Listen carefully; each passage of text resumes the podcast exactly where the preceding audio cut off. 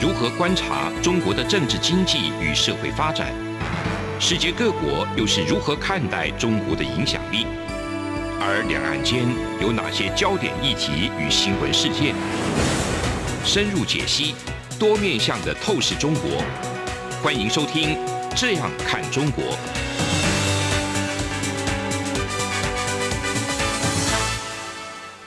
各位听众您好，我是主持人张振林。您现在收听的是中央广播电台《这样看中国》节目，张正霖时间。来，我们今天节目要谈的一个主题是七月一号香港那个回归二十五周年。那二十五周年其实等于是当初承诺的五十年的一半了哈，路走到一半，所以这个中国高层这边整个都是非常重视这一次的周年庆的相关活动跟安排。习近平此役这次访港哈，就亲自到香港去做拜访，然后主持这个新任的李家超特首的一个就职，还有跟前任这个林郑月娥他们的一些哈相关的香港的一些主要领导人的一些会面跟宴会等等。出访前哈，其实这一次出访前，那个中国的一些官媒。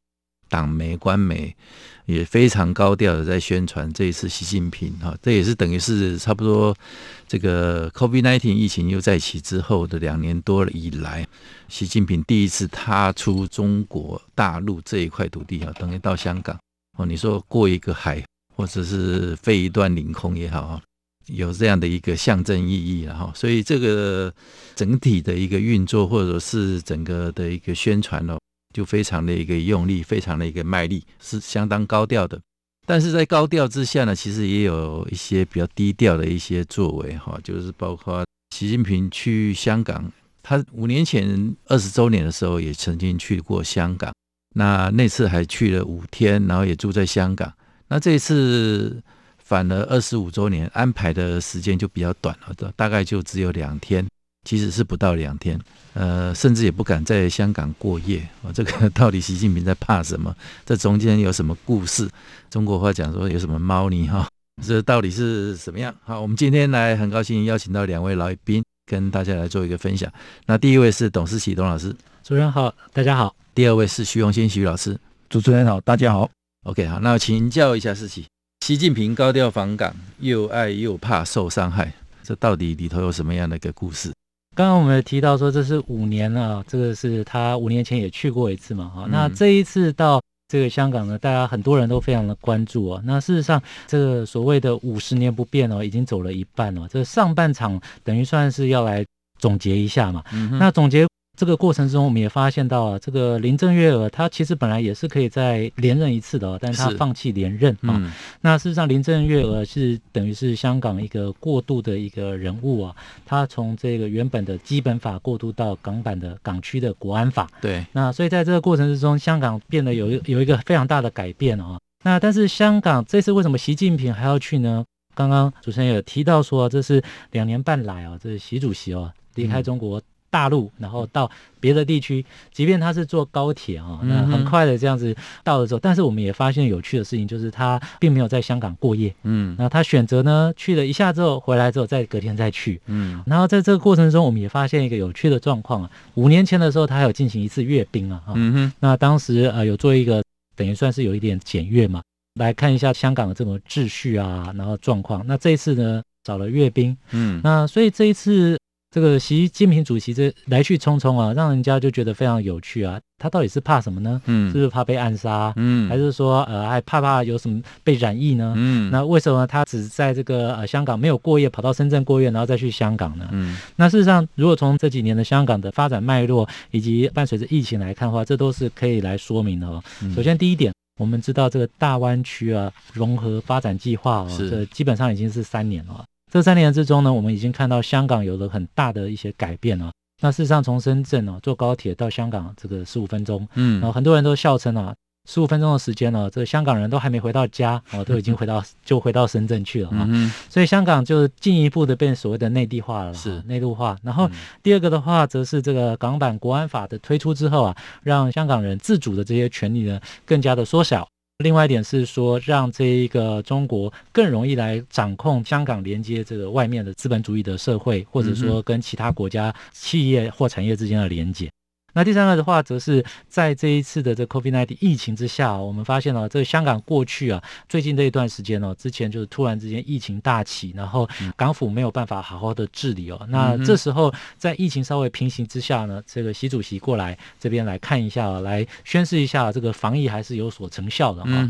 那所以不管是在经济上面，不管在疫情上面，或者是说中国的民族主义的情绪上面呢，这一次都来展现出来，习主席哦，在他的这个。个伟大的习主席的英明的领导之下，好像把这个香港的治理的好像有模有样啊。这当然是中国官方的宣传，是。但是我们也从中间看到非常多的实质的问题哦。这几年来最重要的一个问题是，连续三年来哦，在 COVID-19 疫情之下，香港啊已经开始哦出现了大量的快速的移民潮。移民潮，对。然后另外一个是呃香港本身的资金。嗯，出现了非常大的改变，嗯、外资出走，然后更多的是所谓中国的资金的投入。对，所以过去我们常说这个香港是所谓的东方明珠啊，嗯，但是这一次呢，在习近平主席来这个东方明珠视察的时候啊，事实上他好像已经失去他的光芒，他好像跟这个周遭的这十几个城市哦，中国南方沿海的一些城市哦。包括这个广州啊，或者是深圳啊，这些城市好像变成这一个诸多城市中的一个，所以香港的这个未来甚至比他们还黯淡无光。甚至呢，就是说让很多的原本的香港人呢，觉得说香港已经不是过去的香港。对。那人心惶惶之下呢，非常多人选择用脚投票，选择移民。嗯。所以从这边来看呢，习主席虽然到香港去视察，然后去看这一个香港特首的交接，嗯，然后来庆祝这所谓的回归二十五周年。但我想啊，接下来这二十五年哦，嗯，这下半场呢，对于香港人来说，应该会更加的难熬。嗯，那个董老师刚刚分析的一个角度，大概还是从这个像疫情啊，或者说整个安全啊，整个面向来做一个切入。那其实从政治的一个角度来看的话，那现在其实很很明确嘛。交通上虽然感觉哈，你说深圳到这个香港十五分钟已经没有距离了，完全内地化也好，你说中国化也好。啊、事实上，它的政治面、政治领域的这个面向的话，更是很明确的，越来越中国化。香港已经不是一个特区啊，虽然名名称为特区，但是名不副实哈。那马照跑，舞照跳，也许还有在跑，还有在跳，但是香港人民这二十五年来过得好吗？或过得怎么样呢？洪先帮我们来分析一下。我们可以理解到，香港曾经号称。东方明珠啊，嗯，那现在东方明珠显然逐渐在黯然失色当中啊。我为什么会这么说？是因为习近平主席上台之后，他其实一直强调了一个叫做“伟大的中华民族复兴”这件事情。嗯，他想要伟大中华民族复兴，其实香港就是一个非常重要的一个标的啊。所以我们从二零一九年以后，北京呢很强力的。利用他的权力来掌控，企图掌控整个香港的政经秩序。这个香港其实早在江泽民时代是是上海帮在掌控哦，事实上现在还是哦。嗯哦，那陈如刚刚主持人还有董老师有提到，为什么他这一次不敢？六月三十号都已经来到香港了，但是本上还是很匆忙的先回深圳哦，然后又再来。那为什么这样？刚刚我有提到，香港其实是上海帮在掌控啊，因为习近平主席上台之后，其实他利用了反贪腐的这个概念，大力的在铲除党内的一己势力。那上海帮就是一个他以前早期是江泽民嘛，哈，对，简单讲就是曾庆红嘛，哎，曾庆红，对，那曾庆红是江派的二号人物嘛，我们都知道嘛，嗯，那这样子会变成党内的地方派系势力的这个。纠葛不清了，哦，那演变成对于香港要如何能够加大力度来掌控，这变成习近平主席一个很头痛的一个问题。但是他显然一不做二不休啊。那我为什么会讲这个词呢？就是因为在一九八四年中英联合声明里面已经特别提到，就是刚刚主持人也提到五照跳，马照跑，五十年不变嘛。嗯，那我们曾经听过邓小平。江泽民也都提过这件事情，嗯哼。可是显然在二零一九年这个强力的镇压之后，那有很多的香港居民，有很多的包含雨伞革命啊之类的，甚至于前一两年都出现了港区的国安法。所以有很多香港的民主派人士事实上是被捕的。那这里面其实也有他们的组成分子，其实并不是只有民主派人士，因为他背后的派系势力其实真的非常复杂。哦，那我们可以更理解的知道说，香港跟上海之间、上海帮之间的这种权力结构的联系性，其实是非常的严谨。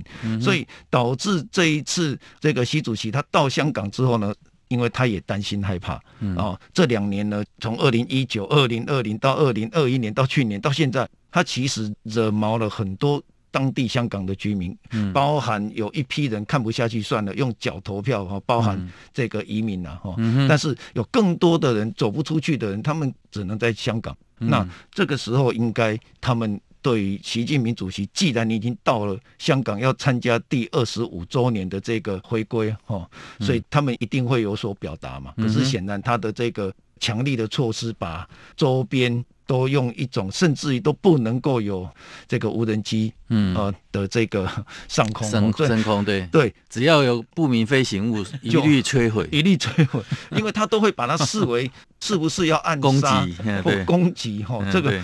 这对习近平来讲是一个很大的一个冲击嘛，羞辱。对，当然了，因为生命重要啊，所以他变成说逼得他不得不六月三十号已经来了，然后林郑月娥特首啊也陪同他，但是他其实是为了要对站台。李家超先哎，对李家超新的这个前香港保安局局长，嗯、他要正式就任。嗯嗯嗯、哦，那他在正式就任，其实在五月三十号的时候，已经先到中南海哈，对紫光阁接受李克强总理颁发香港特首的委任状。嗯哦，已经给他了。嗯、那事实上，这大概已经成定局了。可是我们可以知道说，对于香港的社会来讲，其实还是有非常大的一股隐忧，嗯、那种。动乱的隐忧，就动乱是因为北京太过于强力，因为他不遵守中英联合声明的五十年不变，他第二十二年就改变了。那这个改变其实我也可以理解，因为北京他希望能够，习近平希望能够全力的掌控香港哈，而不要成为他在政权内的一个隐忧跟变数。嗯，这这里面的故事还有一些那个话题哦，其实还很多哦，下一个阶段可以来再做一进一步的分析。节目进行到这里，我们先休息一下。这里是中央广播电台《这样看中国》节目，节目稍后回来。从两岸、国际、历史文化与财经等角度透视中国的《这样看中国》节目，每周一到周五晚间九点三十分到十点在中央广播电台播出。如果您对《这样看中国》节目有任何收听想法或意见，欢迎寄信到。台北市北安路五十五号，也可以透过电子邮件的方式。节目有两个信箱：二零二零 at rti 点 org 点 tw，或是二零二零零二零三 news at gmail.com。再次谢谢听众朋友们的收听与支持，请持续锁定。每周一到周五晚间九点三十分到十点播出的《这样看中国》节目。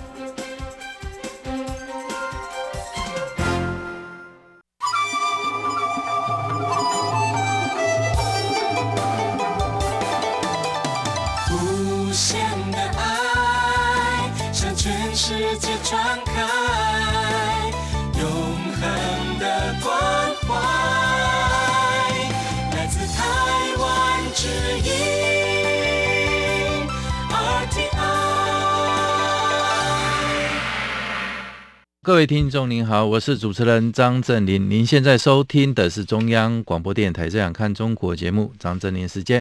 接下来继续讨论那个习近平来到香港了。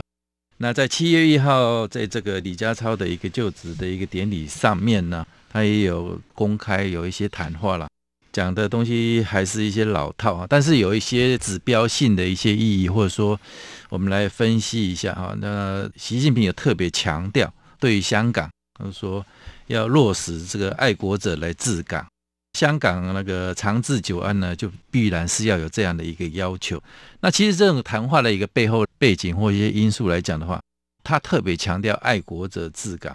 那爱国者是谁来定义哈？那变成说爱国者其实就是要跟着中国共产党的脚步来走。那习近平他们这些领导班子什么样的一个想法，什么样的态度，就决定了一个香港前途这样子的一个模式。哦，那人家就要问，两年前这个反送中或者是呃时代革命这一波的这个运动下来，哈，很多人说，哎，这个造成动乱啊，或怎么样，对香港不好。但是大家都没有去想，哎，就是说，其实会有香港人自己不顾危险哈，那整个是拼死拼活的站出来，替自己最基本的一个人权来做一个争取。为什么？道理一个源头其实就是，反而乱源应该是中国共产党。你们去对香港搞了很多民主的一个限缩，呃，新闻言论的一个自由都整个被拿掉，搞了一个港版的国安法哈，甚至弄得香港人人心惶惶。那如果你们没有去做这这些事情，香港人为什么要去反对？要是去做一些反抗？哦，所以是很很明确的一个样态是出来了，很清楚嘛。现在一国两制在香港，哦，那现在习近平他们自己还在自吹自擂，哦，做得多好，未来要一个画一个大饼，就是说香港未来前途会怎么样等等。那其实，在我们外面这样看过来的话，香港反而是一国两制，哈，这个一个失败之作了，哈。那中国的承诺哈，就中国领导班子、中国共产党的一个承诺，根本就像讲粗鲁一点，像一个屁一样啊，就是又臭又又又难闻，不能信赖等等。那你说所谓的高度自治，香港有现在他们还享有所谓的高度自治有吗？第一个是有吗？第二个是，即便中国共产党他们自己嘴巴讲出来的高度自治。啊，其实他们觉得高度自治就是一个傀儡，他们扶植出来的一个傀儡嘛。啊，你包括林郑月娥也是，李家超其实也是。啊，那李家超上来以他警务背景出身的一个状态，大家看的一个很清楚，就是说未来香港的一个镇压不会是一个新的特首出来就结束，反而是持续的一个镇压，甚至是还有后面更多的一个清算要持续的一个进行。所以这样的一个状态，董老师。这个爱国者治港哦，那其实，在邓小平当年哦，在谈这个一国两制的时候啊，嗯，他已经有提到，也是有提到，说是必须要有爱国的人啊来做这个呃，这个这些港人啊来治理这个香港啊，来才能够确保这个体制啊和主权啊的完整啊。那但是就配合着本来所谓的一国两制的方案呢，这对于香港来讲，其实很重要一点就是。港人治港、高度自治的原则，嗯，但是在这两年，特别是在反送中运动之后，然后港版国安法提出之后啊，就有一个快速的改变。所以这时候啊，习近平主席所说的“爱国者治港”，跟邓小平时代所提到的这个由要由爱国者来这个治港，其实有些这个概念已经很大的不同了。嗯哼，有怎样不同呢？本来有港人治港。然后接下来要变成由爱国的港人治港，其实现在呢，重点是要由爱国的人来治港，是不是港人就不是很重点哦。对，那它其实很重要一点，就在这港版的国安法里面呢，它很明定了，包括是这个分裂国家，然后颠覆国家政权、恐怖活动，还有勾结境外势力危害到国家安全这四类的这个犯罪的行为哦。那在香港发生的话哈，就必须要由中央，就是由。中国这边来做这个审查，来维护国家安全和主权嘛。嗯哼。那从这边来看的时候，其实这个所谓的中国对于香港原本的这些高度自治权呢，不断的一一回收，而且它同时呢，也在中间呢置换了所谓的港人的概念。嗯，我们之前本来说所谓的港人呢、啊，五十年不变了，是说你之前在所谓的港英时期啊，这个英国的这个总督之下、总督府之下，然后在这边呢可以做经济啊、自由的生活，然后做言论上面的讨论。虽然没有政治上选举的权利哦，是那可是后来给你这个选举的权利的同时呢，我们却发现他这个选举的权利啊，就已经慢慢的把它转变了。呃，曾经也有人这样形容啊，就是过去呢是希望用行政来吸纳政治，嗯，但是现在则是由政治来吸纳一切。嗯，所以呢，所有的议题呢，事实上回归到一个最重要的本质，就是港人呢其实已经不是一个特别的存在。嗯，虽然我们说它是个特区。他是不是应该像跟其他的这个什么其他少数民族或者说什么其他少数族群一样，在中国来讲的话，他是有特别的地位才对。嗯，但是现在事实上，如果仔细去看的话，这个香港人特殊地位啊，过去呢集中在资本主义的开放，然后以及比较言论自由上面、新闻上面的开放的这一点呢，已经都没有了。完全被拿掉了，被拿掉了。那、嗯、有一个指标非常的有趣啊。在二零零二年的时候啊，这个所谓无国界记者组织在做新闻的评比的时候，是。香港当时还是亚洲数一数二，啊在排在前面了，是排名第十二哦。二零二二年了，二十年之后，嗯、香港现在的新闻自由的排名排到一百四十八，嗯嗯，这代表说过去香港非常傲人的言论自由啊，还有这个经济的这个开放啊，现在一一的限缩之下，其实港人已经不再是主体了，嗯，所以取代于港人，然后所以从港人。然后变成爱国的港人，到现在只要是爱国者，嗯、重点是爱国者，而港人的这个身份认同呢，也被逐渐的被消灭当中。嗯、所以从这边回来看的话，我们也可以预见啊，在习主席的这样的对治港的方式之中，所谓的一国两制哦，就是一个虚像，一国是实的，两制是虚的。嗯、这两制呢，最后还是要服役那一国。嗯、所以呢，用一国两制来宣传这一个制度上、体制上的优劣。或者是说，呃，宣传这个五十年不变呢？我想，对于这个明眼人来看的话，都会知道说，这只是一个障眼的方式，然后希望呃用这样的话术的方式啊，来维持或是维护这个所谓共产党对于整个中国的统治。嗯，整个看起来就是中国是一个大谎言家，共产党是这样子。那我们再补充一下，刚刚其实董老师有讲到这个香港的一个言论言论自由、新闻自由的部分，其实光是。最近的一两年哈，就是香港的一些媒体已经陆陆续续关了呃十家啊，嗯、这十家其实就是香港本来就是比较属于自由派啦，或者比较敢言的一些媒体、独立媒体等等。那后来在整个中国的一个这个强力的一个镇压之下，或者说整个线索哈，或者各方面给他一些刁难，变成说慢慢的。呃，也让这些媒体自觉了哈。你说自救也好，或者说被被迫也好，就慢慢就退出这个香港的一个新闻言论的一个部分。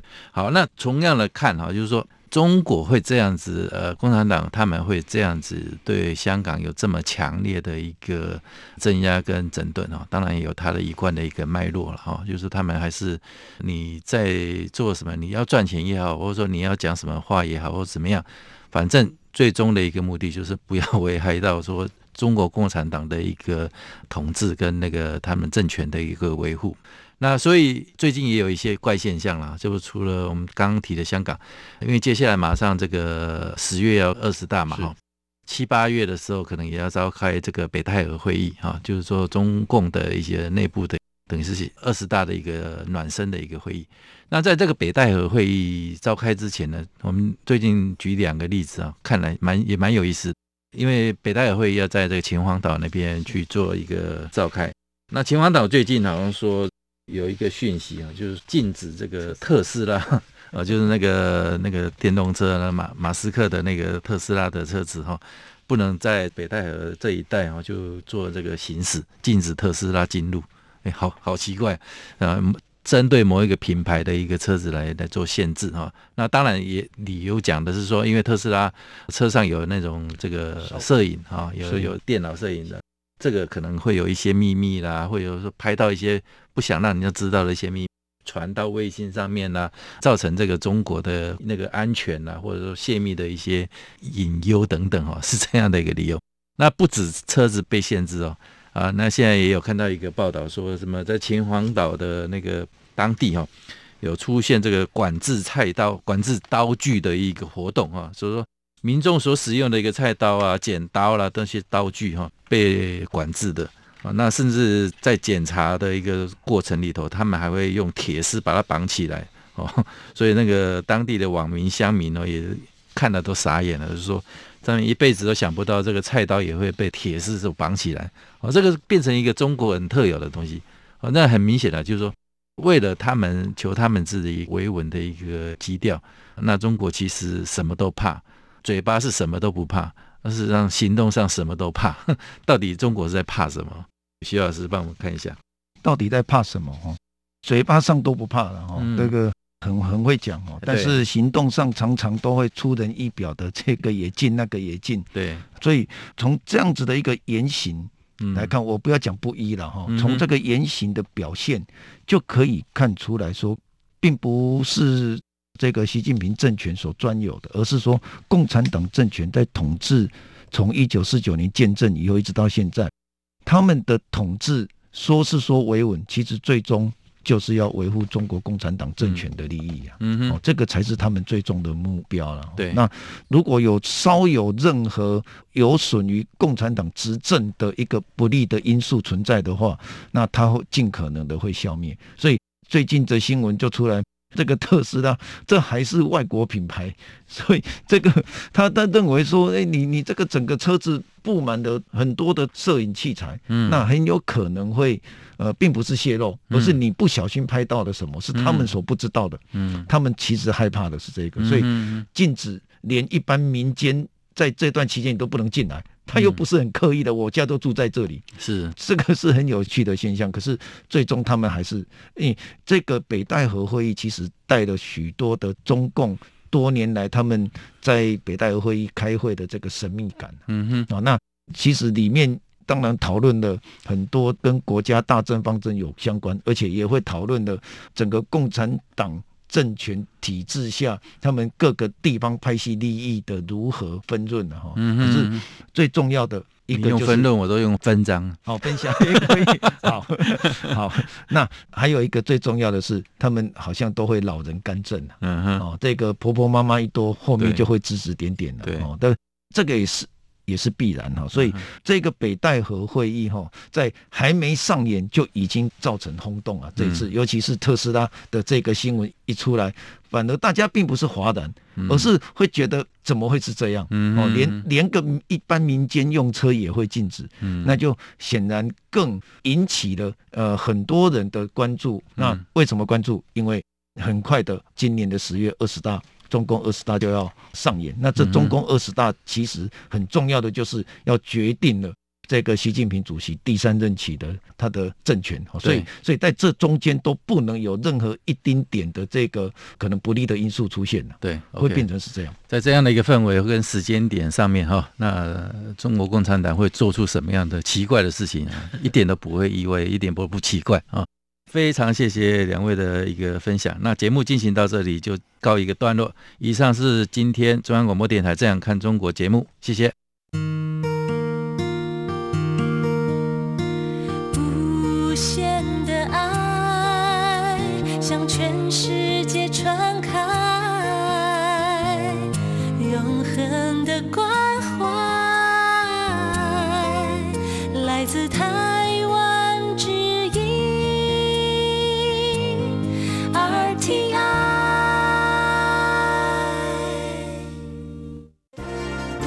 从两岸、国际、历史、文化与财经等角度透视中国的《这样看中国》节目，每周一到周五晚间九点三十分到十点在中央广播电台播出。如果您对《这样看中国》节目有任何收听想法或意见，欢迎寄信到台北市北安路五十五号，也可以透过电子邮件的方式。节目有两个信箱：二零二零 at。R t i 点 o r g 点 t w，或是二零二零零二零三 n e w s at gmail dot com。再次谢谢听众朋友们的收听与支持，请持续锁定每周一到周五晚间九点三十分到十点播出的《这样看中国》节目。